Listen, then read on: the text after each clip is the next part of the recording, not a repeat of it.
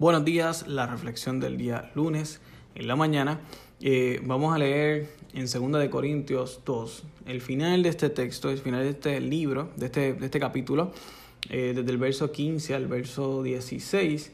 Habla de que somos olor fragantes para los que, para los que estamos para Dios, ¿verdad? Los que le estamos enseñando el Evangelio. Enseñar el Evangelio, hablar de las buenas nuevas de salvación, es como olor fragante.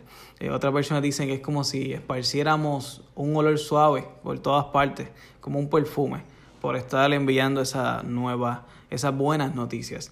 Pero hay una parte que es la que me quiero enfatizar y es que eh, al final del verso 16 dice, ¿quién es suficiente? La realidad es que ninguno de nosotros somos suficientes para nada, ni para recibir el Evangelio, ni para esparcirlo, pero Jesús nos hace suficiente. Y eso es una, una perspectiva que tenemos que tener, porque a veces nos sentimos hipócritas o nos sentimos menospreciados o sentimos que no somos nosotros los llamados a hacerlo. La realidad es que todos estamos llamados a hacerlo, todos.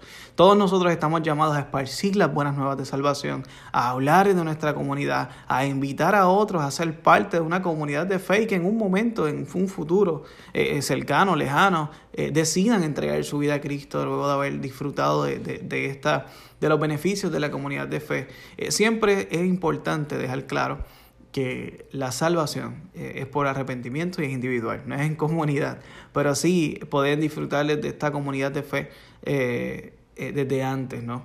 Así que todos somos, todos somos, todos somos llamados a esparcir este perfume de salvación eh, y a la misma vez ninguno somos suficientes.